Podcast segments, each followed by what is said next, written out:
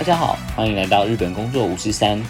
日本工作五十三是一个分享在日本生活经验的线上广播平台，透过每一个人的故事，去传达他们心中的想法，带给未来想要前往日本工作的人们一些建议及动力。那我们开始准备进入今天的节目喽。この番組は台湾キャリアとペラペラと千人千日の提供でお送りします。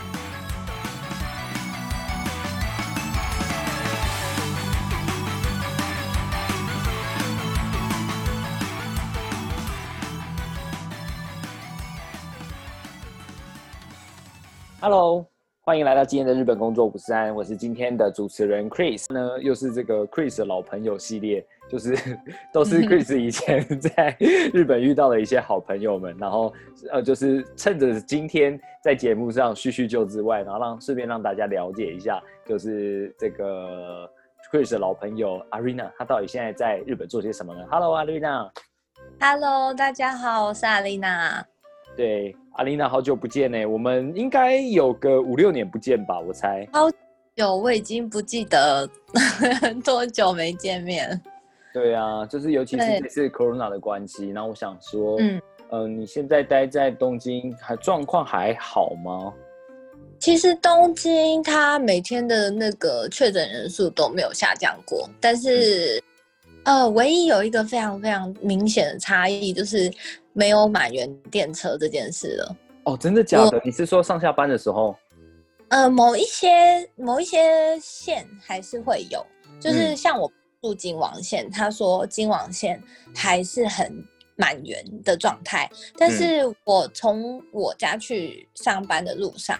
嗯平常因为我都差不多时间出门嘛，但是跟以前比较起来，以前可能就真的会有大批的人潮挤在月台上，然后这一班挤不去，就是像电视上看到那样，就是疯狂的挤。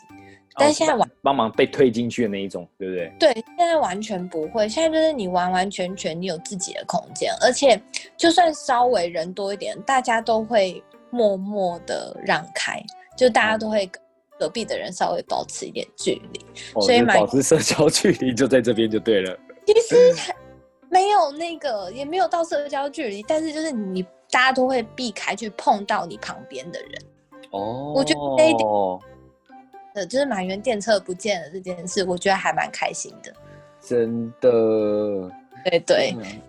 因为满员电车真的非常崩溃，然后电车就会 delay，然后 delay 你就会迟到，这样。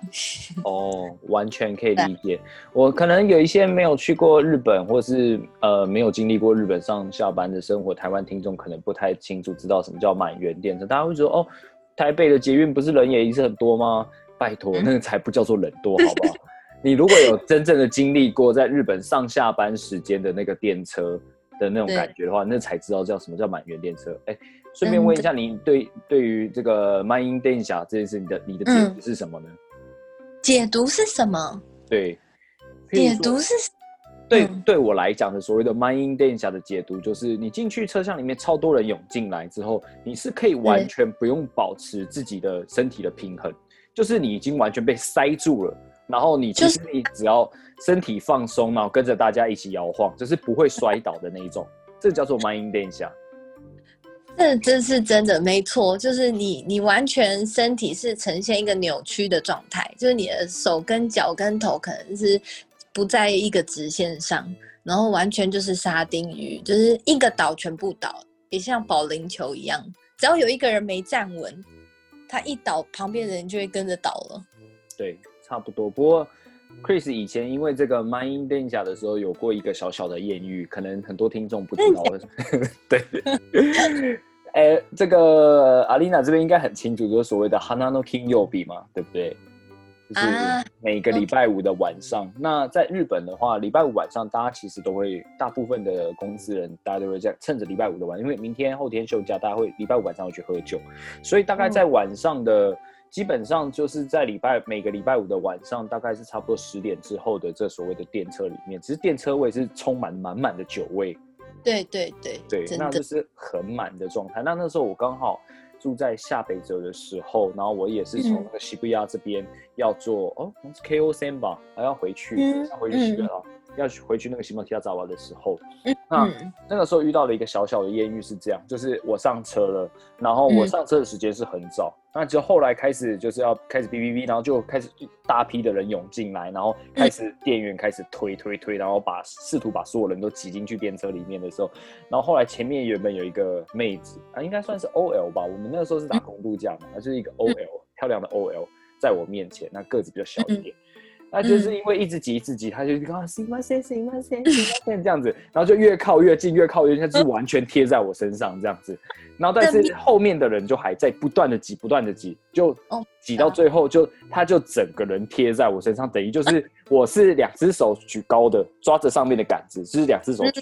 然后他的状态是就整个抱住我，你知道吗？是等一下，你手手抱你的意思？对，他就整个人就是抱在我身上，因为就是后面的一直人在推他，然后他就整个抱在我腰上面，然后我就呃，我就心里就有很多点点点，然后又有很多的那种呃无限的遐想空间在里面。对，那但是就是也不能做什么，但是就是哎、代表我没有碰他哦。我还是一个很正常，我不是痴汉哦，不能叫我什么，我两只手都举起来哦，这样子。嗯嗯，啊，所以搭电车都要把手放在很明显的地方。对啊，听说日本都甚至还有那个男生的新型保险，就是说痴汉是痴汉保险这个东西，你知道吗？嗯，我不知道哎、对，痴你汉保险也是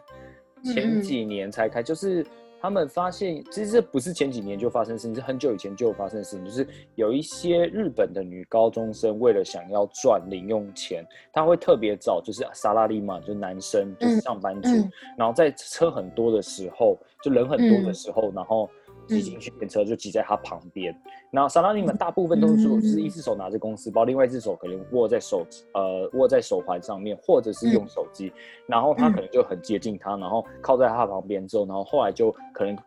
快要到站之前，他就说：“哦，有痴汉这样子，就说请抓住他。那这时候电车就一定一定会停下来，然后把这个人停出去。那那这种事情其实是很多时候是没有办法，因为都没有证据。可是他是说他有摸了我，但是就是没有办法去对辨别些什么这样的事情而。且是是不是就是你只要一旦被被指指控说，哎、这个人是痴汉，你可能就是想怎么讲，跳到黄河都洗不清。就算你没有怎么样对的时候，男生好像没有办法说什么，对不对？对对听对对对，那所以这种哦事情就会闹得很严重，所以到最后其实就只有两种，就是一种就是呃一种来讲的话，它就是和私下和解，那另外一种就是如果你不愿意私下和解的话，它就会变成民法，然后就是未遂罪这样子。你怎么对这个痴汉保险这么了解？哦，因为我以前哎哎，你遇到我之后，你没有听过我讲过痴汉的事情，我也被痴汉摸过、啊。啊，真的吗？对啊，我不一对我在我比较年轻一点的时候，对我也是在可能不知道礼拜四或礼拜哎不是哦，好像是礼拜二还礼拜三的晚上，反正就是嗯回打工回家的路上，我搭休电回去的路上被痴汉摸了这件事情。所以你就是男生女生你都遇过就对了。对，那所以我有时候就看到这这类新闻，就稍微阅读一下。那反正痴汉的嗯保险，它其实就只是在讲说，如果你真的很不幸遇到这种事情的时候，嗯那就是会有一个保险，就有律师会专门帮你处理这方面的事情，这样子。那如果说真的要有和解金或什么出现的时候，因为你平常你有保险嘛，代表说你嗯每个月有付那个金额，那嗯你那个如果保险和解金就会从你的保险金里面出来，这样子、就等于了是，对对对。那也就是因为这样子的关系，所以大部分的这个很多的律师事务所都会呼吁这个男性，就是说，如果你有看到周围有很年轻的女生在你周围的话，建议他们把两只手都举起来，代表说。就是我没有我没有要摸她的举动，这一切都不是我的问题，这样子。那如果你两只手都一直举在空中，但是又被人家诬告的话，这个其实就是旁边周围的人也许会看到说，哎、我有看到他两只手是举起来的哦，这样子。嗯嗯嗯，也是真的，嗯，对啊，满园店所以真的蛮多问题的。真的真的。哎，那你嗯可以跟我们的听众稍微简单聊聊说，呃，你是什么时候去日本？那就做哪些事情吗？呃，其实我一开始是蛮多年前先来日本打工度假，然后当时还没有那么多机会，就是说打工度假之后可以直接转。呃，正就是找到正式的工作，所以那时候就先回台湾。先在台湾工作了几年之后，然后因为实在是蛮想要再来日本工作，跟 来日本住，嗯。所以又找了一些机会去面试，所以嗯。才在大概三年半前的嗯时候，就是面试上一个工作，然后就飞来了这样子。哦，这样子。嗯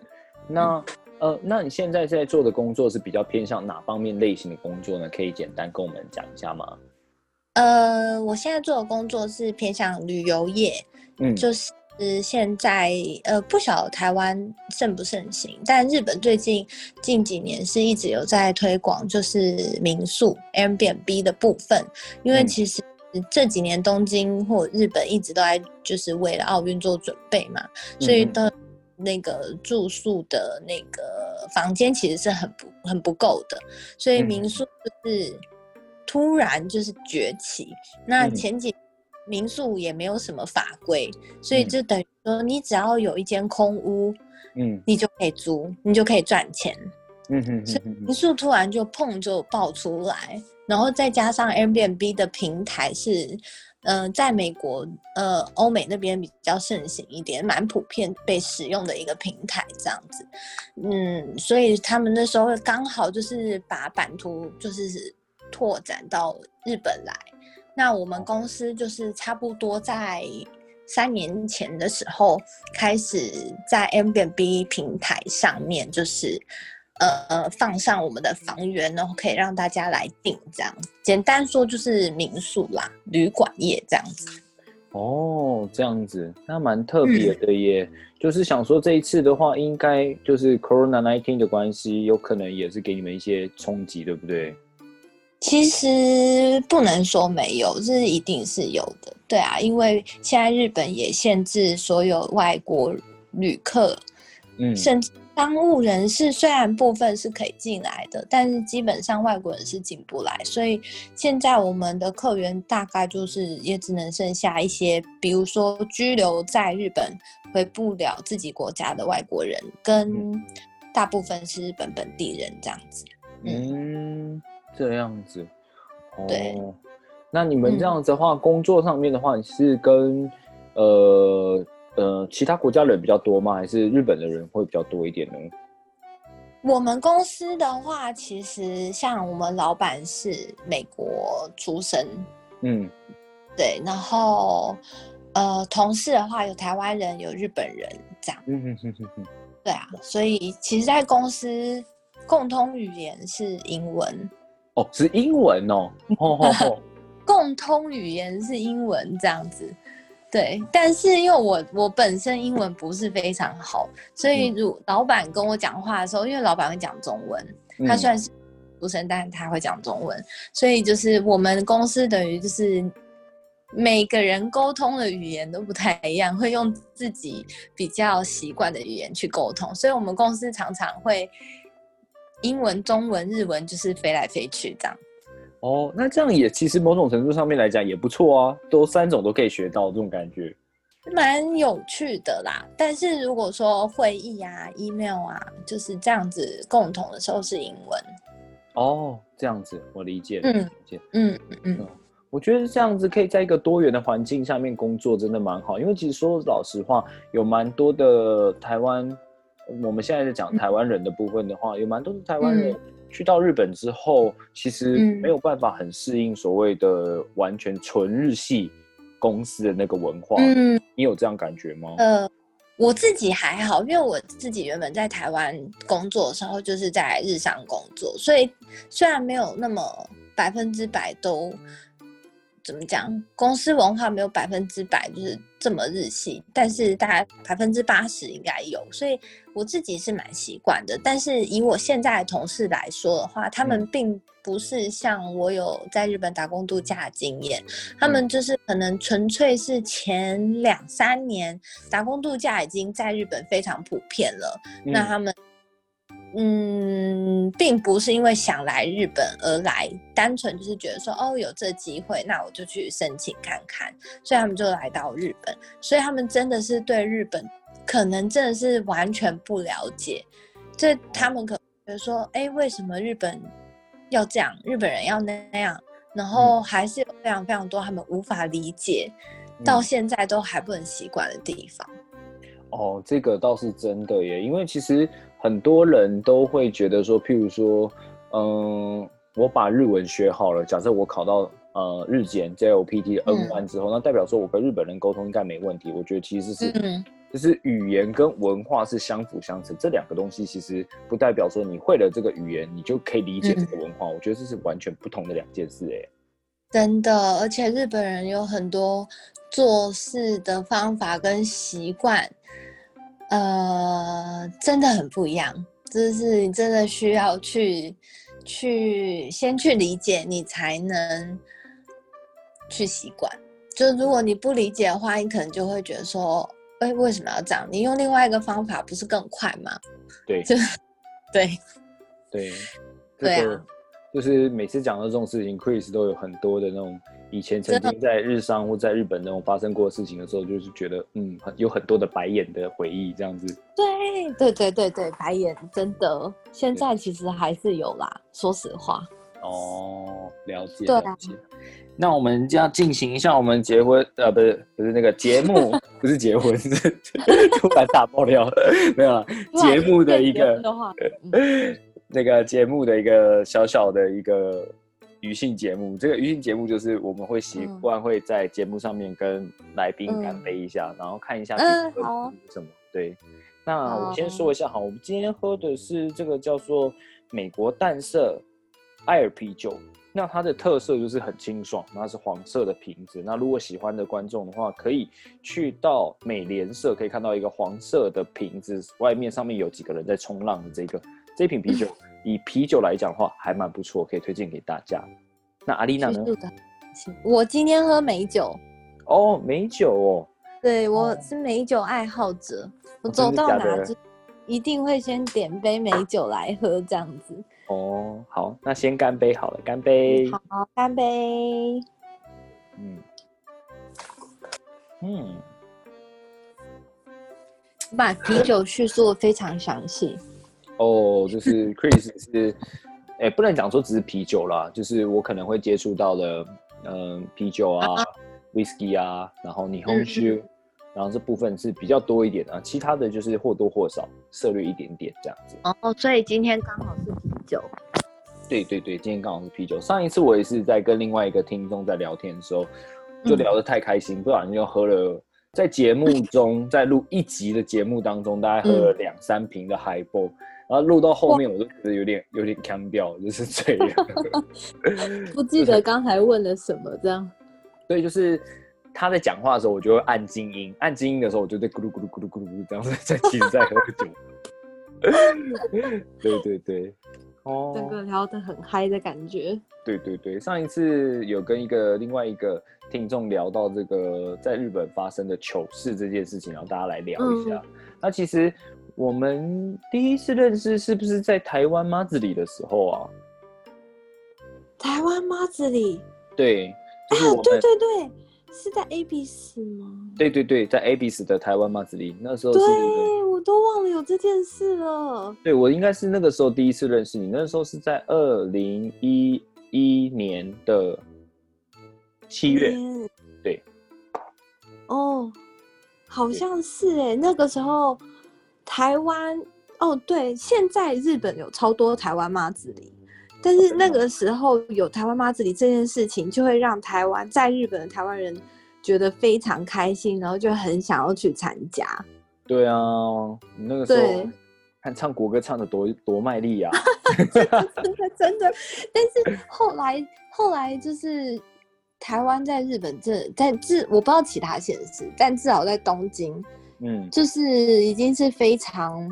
常见的一个国家的名字了。就是不只有台湾妈子里有台湾料理店，现在超级超级多。哦然后甜点，嗯然后真奶就不用说嘛，真奶已经多到一个就是不止超级超级多，跟台北快有差不多吧，我想。嗯，对啊，所以现在台湾的东西在这边还蛮容易吃得到的。有啊，我上次有听另外一个也是名古屋，就是名古屋的朋友嗯。跟我讲说，哎、你们嗯。台湾拉面在我们名古屋非常有名哎，我说啊，台湾拉面？什么东西啊？我怎么不知道有台湾拉面这个东西？真的，名古屋发明的台湾拉面，对，那完全是商出出于商业利益上面，就是跟所谓的这个什么白色情人节是意思一样的道理，是完全是趁着这个台湾风，然后就故意打了一个台湾拉面，所以只是台湾没有这个东西，好吗？对，还有什么台湾干拌面啊，连 Seven 都有卖，都会什么台湾干拌面、台湾拉面什么的，然后台湾泡面也有。我想说，到底什么是台湾泡面？你哎、你说的台湾泡面是有点像是那种统一肉燥面那种东西吗？不是哎、它就是也是写干拌面，可是前面就是会硬是给你加一个台湾。哦，对，感觉听起来很像是日系，应该不是日本，应该感觉好像是中国企业会做的事情。不知道哎、但就是觉得哎、可能台湾最近形象在日本蛮好的，然后东西又好吃吧，所以大家突然就是对台湾的关注度变蛮高的。哦，这样理解理解。对啊，对啊，那我们之前就是在打工度假那一段时间里面，那其实后来大家就是各奔东西，其实说实在要聚在一起，真的比较困难一点。那我是偶然几次下，嗯在 Facebook 上面看到你在东京开始在做跳舞这件事情，然后所以就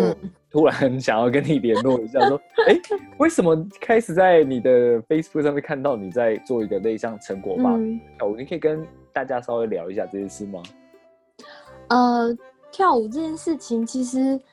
不，我觉得一般人讲到跳舞，可能就会想到一些比较比较专业的，但其实我比较有兴趣，其实就只有 K-pop 而已。所以哦我就是在台湾的时候，就是有一搭没一搭的去参加，嗯就是活动中心办的那一种，然嗯后嗯也没有很认真在跳。但是嗯到日本之后，就觉得哎、好像可以来搜寻一下，看看日本不知道有没有像这样子的地方，就是有举办这样子的课程。就嗯没想到，就是一查下去，发现不只有，还非常非常多。哦，而且，对，其实这很多地方都有开，就是像这样的那个舞蹈班，然嗯后他们还蛮认真的。我发现，就是只要报名参加的人嗯都非常认真跳。然后那个你刚刚说你看到那个发表会的影片，嗯那个更是就是认真到让我傻眼。嗯 原本我就是抱持着哦，我报名了，然后嗯，我们应该就是几个人组成一个团队，然后我们一个 team，然后跳完可能再拍拍手就下台这样。结果不是，就会发现哦，会有组长啊，然后老师会联络你说，哎，你们这组什么时候要练习？你们自主练几次？自主练习几次？嗯然后你们服装要决定哪一套？你们发假发要买哪一个？嗯然后我想说，啊，连假发都要跟 K-pop 就是还原到，对，还原度要到这么我我有看到那个 Facebook 的时候，我看了一下，我也傻眼了。我就想说，靠，你不是要在东京出道了吧？就就是你不是说要去东京工作，怎么变成在就整个出道了是怎样？对啊，就是我自己也想说，啊，原来因为都已经参加了，你也不能途中说反悔，说，哎，我跟我想的不一样什么，所以其实一开始是有点吓到，但是就是大家是非常非常认真的去完成一一个舞蹈，然后其实蛮有成就感的啦，所以嗯。才会继续报名这样子，然后也认识一些就是爱跳舞的朋友，然后你就觉得，哎，在这边可以继续有自己的兴趣，还蛮好的。对啊，哦，对啊，嗯。真的，我觉得很多人，包含我自己在内，就是我会觉得说，一旦进入到职场之后啊，你可能就是你的周围、你的生活可能就环绕在工作这件事情上面以外，你就没有不太会有更多的机会去接触外面的人，所以你就一直在那个小圈圈里面打转。然后就算是以前在日商工作的时候，我们六日出去喝吃饭、喝酒，干嘛？嗯你都都是跟同事出去啊，就会觉哦，得真的哦，对对对，因为就是嗯，台湾的日商文化是比较像是说，呃，如果说公司的人会找你去喝酒的话，你会跟他去。那有些是公司自己内部的，那你这种东西是就它比较是非强制，但是就是你可以去，你尽量可以排出时间去。那同事其实，在六日的时候，台湾的同事跟日本同事就有点不一样。台湾同事会希望说，我们既然是同事，也是朋友，会希望说周六周日的时候，如果有机会可以出来，可以大家一起去看电影啊，还是嗯吃饭。而日本同事基本上来说，就是他们比较偏向，就是哦，周六周日是我自己个人时间，你最好不要找我，这样。真的对啊，完全理解，真的。但来这边以后，的确会有这样的感觉，不知道为什么。以前在台湾真的蛮习惯，就是诶是同事也是朋友，但是来这以后，真的就变成，诶这样会不会有其他人听到？就是 真的会变成上班就是同事，下班就不认识了。对我我我觉得是这样子啊，这个东西不，我觉得这不只是说是日常的文化，就大部分的日本的同事也是这样，就是如果你的同事是日本人的话，他就会偏向这样，就是下班之后是我的时间，那你不要来找我，就我有我自己的生活，那所以嗯。我就会觉得说，如果你是现在已经是上班族的人，然后你要有自己的生活，大部分的人啊都会选择比较偏向是家庭、男女朋友这样子，但是如果可以嗯在中间可以培养出一个兴趣，而且从中从兴趣里面又去培养到不一样认识人脉，我觉得这是一件非常难得的事情哎、我觉得真的还蛮不错的耶，就是我也没有想到说在这边会有这样子的一个管道跟这样子的一个地方，就是可以继续跳舞。这样，说实话，原本是真的没想到。对啊，呃，我其实 Chris 也是很想，以前 Chris 在高中的时候也是热舞社的。那以前我也在别的节目里面讲到，但实际上 Chris 是很喜欢去跳舞这件事情。那嗯现在也有，现在就没有了，就是 譬如说你在年轻一点的时候，你搞不好还会跑去夜店啊，去夜店的时候可以顺便跳一跳啊，不管嗯人家觉得你怎样，反正你觉得自己跳的开心就好了。但是现在就觉得自己年纪有点大了，要去跑夜店那种地方，就是有点对我们来讲是有点太太太晚或者太吵了这样子。真的吗？会吗？对，但是你如果纯粹只是讲音乐跟跳舞这件事情的话，我相信我的内心里面还是有那个，就是嗯热舞魂还 还存在在绿茵来烧当中。应该在，应该在。爱跳舞的人，我觉得你现在音乐放下去，你可能还是可以 自己跳一下。你要你要这样讲的话，是不是我现在要放音乐了吗？哦，太突然，这样大家也看不到啊，是不是？是？好应该下次可以放一下那个舞蹈影片。哦，可以可以，我们之后我们帮你这一集上架的时候，我们会可以在下面可以推荐你的链接，那你可以把链接放给大家看一下。我觉得如果大家对于舞蹈喜欢的人的话，大家真的可以找一下阿丽娜，就是可以跟她联络。如果你要放 Facebook 的话，大家可以跟你联络。搞不好在东京里面有很多其实有隐藏的同好，他们就自动真的来找你。对，想认识，想认识。真的真的。那我想问一下，说你在日本这一段期间里面呢、在生活里面，嗯除了刚刚讲到这个舞蹈这件事情之外，有没有什么嗯是让你印象很深刻，或是改变你价值观的事情呢？印象很深刻哦。嗯。嗯，印象很深刻的事情是有，但不是什么太好的事情哎、哦。是其实是最近的事情，这也哦没有什么好或不好，就是说，呃，突然发现日本有蛮多呃做事的方法，嗯嗯，就像刚才说到，有很常会让人觉得翻白眼，这是真的还是有。就比如说最近因为疫情的关系，然嗯后就是政府会推出很多补助方案、补助金，因为失业的人也多嘛，然后也怕就是那个会被裁员啊或什么，所以就是也会给企业一些补助。但是你就是在查询这些补助金的时候，你就会发现。日本的这各个行政单位真的是各做各的耶。哦这件事情真的是让非常哦，真的真的傻眼到极致，就是呃，比如说之前有宣布说，呃，全国都可以一个人领十万元的补助金，嗯然后呢，他们一开始就说，OK，我们开放线上申请，嗯结果线上申请没多久就。甚至就是在新闻就是公告大家说，希望大家不要线上申请。然后我就傻眼，我就想说，呃，你们都已经都已经推出这这个方法，为什么又说不要？然后原来是因为他们虽然推了这个线上申请的方法，结果他们并没有一些机制，就是比如说你同一个，因为他们没有身份证嘛，虽然有推说请大家赶快去申请身份证，但是大家都不去申请。所以嗯。不像台湾，大家都有自己一个身份证，你你可能申请过，他会记录住说，哎，这这个身份证号码刚申请过了，你不能再申请哦，就没有这个机制，所以他们行政单位就很崩溃，因为有些人申请完以后搞不清楚到底是申请了还是没申请，我嗯。刚送出了到底是成功还是失败，所以嗯。他就重复一直狂申请，嗯，然后就导致他们行政单位大崩溃。哦。就是可能有同一个人出现十次，然后有些人又不申请，有些人又说我不会用网络，嗯然后他们又开始说好好，我们发纸本。嗯然后我想说，怎么又回到纸本啊？嗯嗯，就是，嗯，而且后来纸本又有别纸本的问题，就是我才发现说，我想说为什么纸本也有问题，然后才发现原来每一区的纸本都长得不一样。哦，大家就是各做各的版本，然后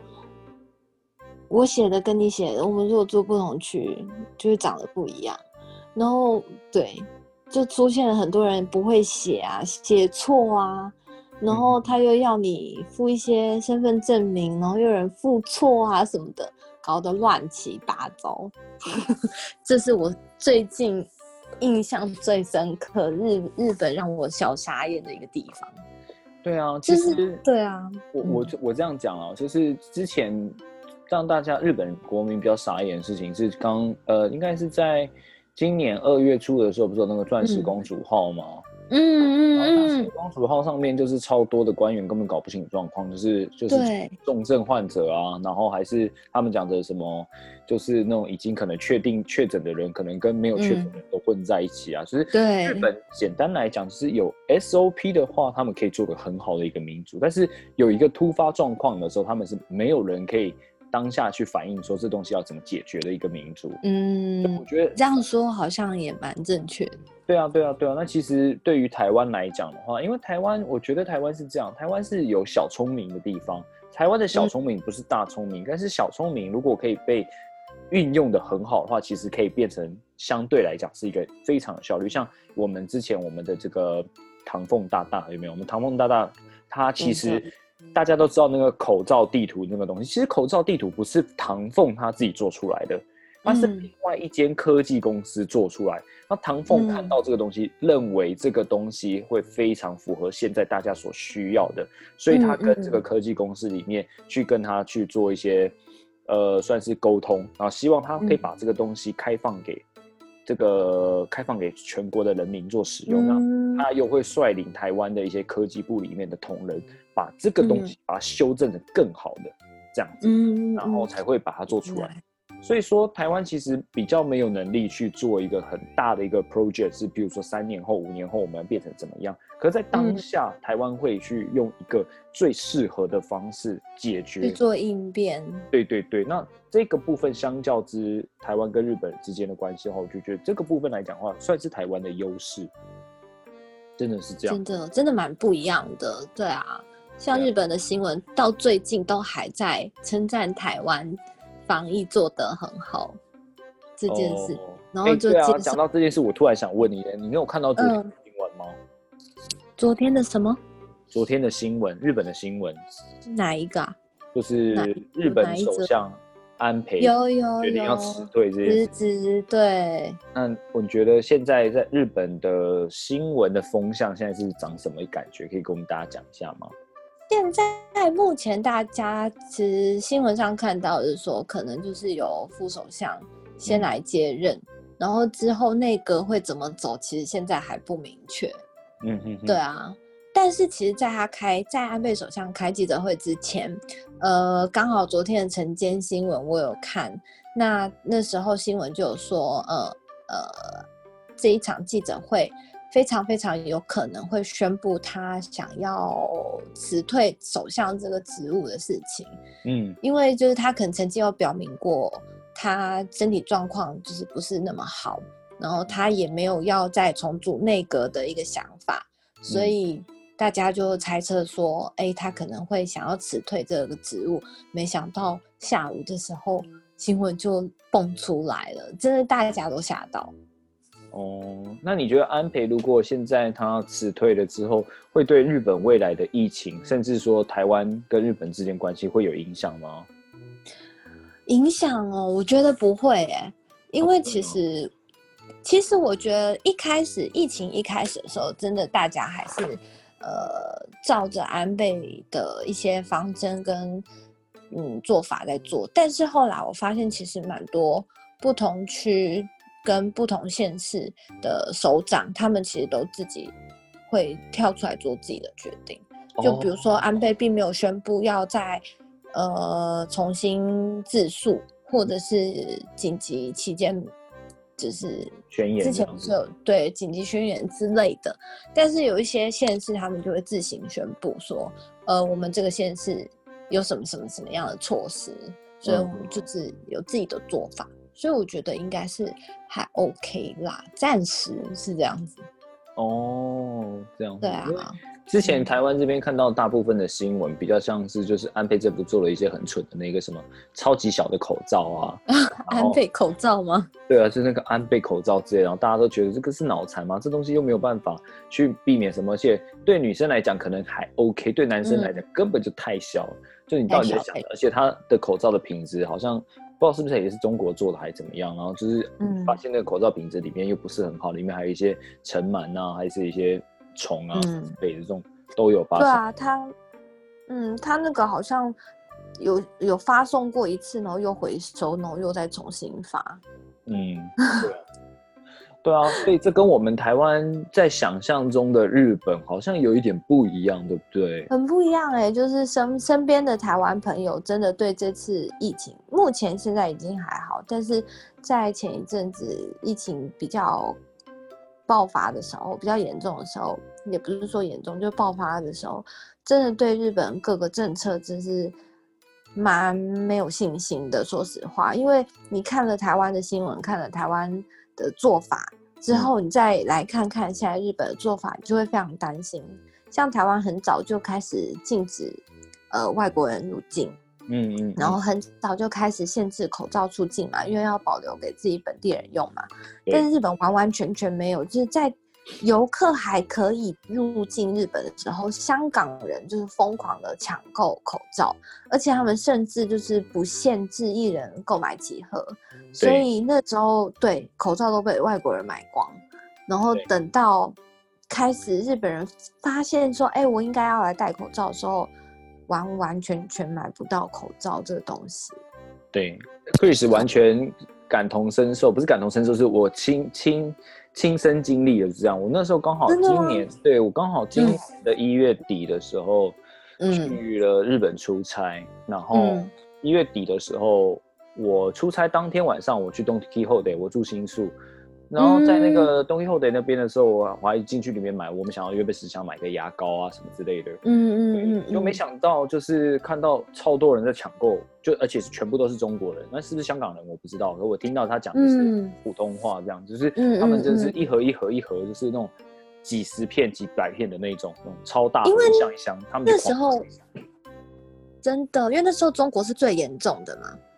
中国各地都最严重，而且蛮多住在中呃住在日本中国人都是为了要寄回去。对对对，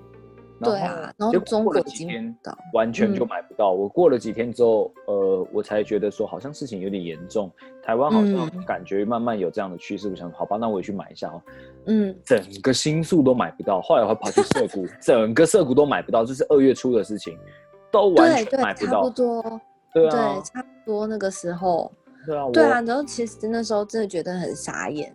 对，嗯就是后来的日本的政策各方面就是各种傻眼，所以我就觉得说，台湾以前对于日本的这种想法啊，譬如说他们制造的家电啊，他们的食物啊，嗯他们的文化，有很多很多，大家都是有